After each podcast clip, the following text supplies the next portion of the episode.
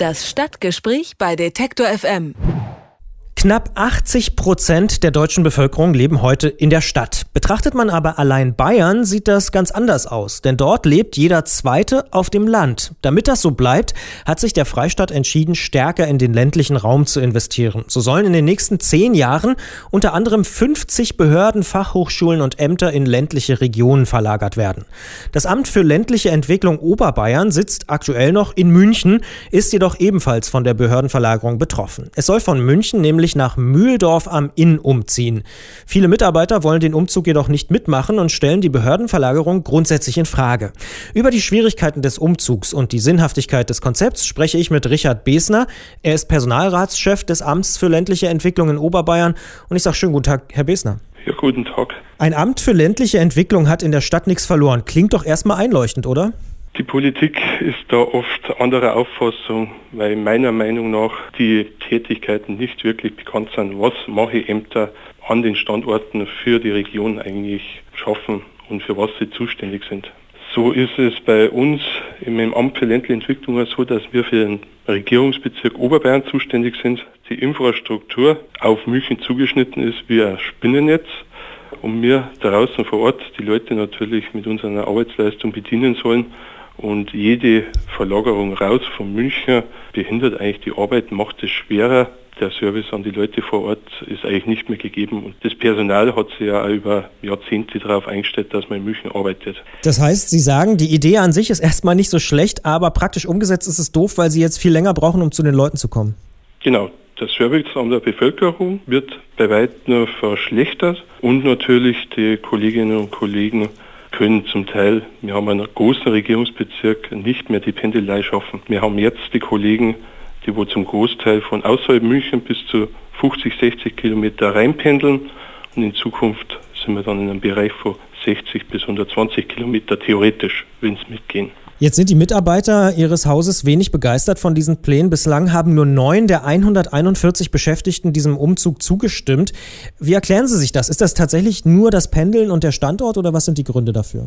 Die Zahl 9, wo derzeit so im Raum schwirrt, das ist der Anfangsstand gewesen zum Beschluss 2015. Es sind sagen wir so um die 30 mittlerweile, die wo Richtung Mühldorf verlagert werden können. Da sind schon neue Einstellungen dabei. Wir haben circa um die 50 bis 60, die in den nächsten äh, zehn Jahren in Pension, in Rente gehen. Die betrifft es nicht mehr.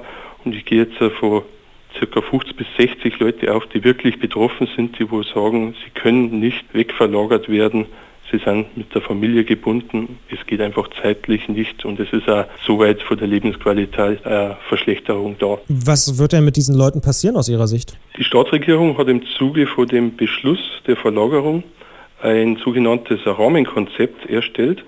In dem ähm, wird geregelt, dass zum Beispiel die Kolleginnen und Kollegen, wo nicht umziehen können oder wollen, dass man denen ähm, eine Unterstützung gibt, heimatnah oder in München eine Ersatzstelle zu bekommen. Wir hoffen natürlich, dass auch nach der Wahl 2018 die neue Regierung, die neuen Kabinettsmitglieder dem Rahmenkonzept Rechnung tragen. Wenn das nicht der Fall sein sollte, dann haben wir echt ein Problem, weil da ist jetzt das Vertrauen der Leute wirklich gegeben. Das heißt, wenn ich kurz zusammenfassen darf, aus Ihrer Sicht gibt es zwei Kritikpunkte. Zum einen, dass die Bürger davon nicht profitieren, weil die Mitarbeiter deutlich länger unterwegs wären, wenn man das Amt verlagert. Und das zweite ist eben, dass die Mitarbeiter natürlich auch irgendwie zur Arbeit kommen müssen und äh, in Zukunft da auch Probleme haben. Kann man das so zusammenfassen oder gibt es noch einen dritten Punkt? Man kann so zusammenfassen. Ein kleiner Punkt ist noch der ja, Verlagerungsort mit Mühldorf von Inn.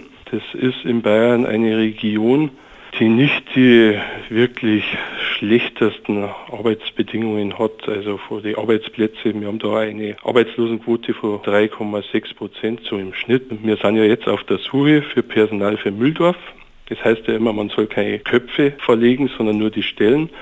Und wir tun uns als Verwaltung wirklich schwer, dass wir da unten Personal finden, denn neue, junge Leute, die gehen zu Wackerburghausen, zu anderen großen Firmen, wo ansässig sind und sagen, der Freistaat zahlt zu wenig. Wir wollen da gar nicht hin. Die Verwaltung soll regionalisiert werden. Das Ganze ist extrem aufwendig, bringt viele Probleme mit sich. Kann denn aus Ihrer Sicht das Konzept gelingen, wenn man mal Ihr Beispiel nimmt oder eben auch andere? Es, es gibt gute Punkte, wo das Konzept aufgeht, wenn man neue Behörden aufbaut. Es werden verschiedene Fachhochschulstandorte neu gegründet, die in die ländlichen Regionen stationiert sind.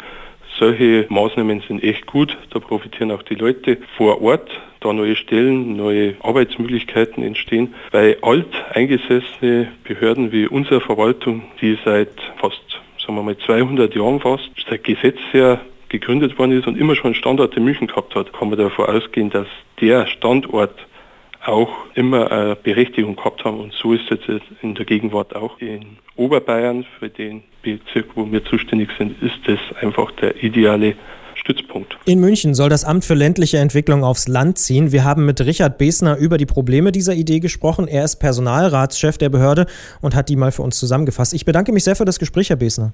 Ja, vielen Dank. Ja, einen schönen Tag.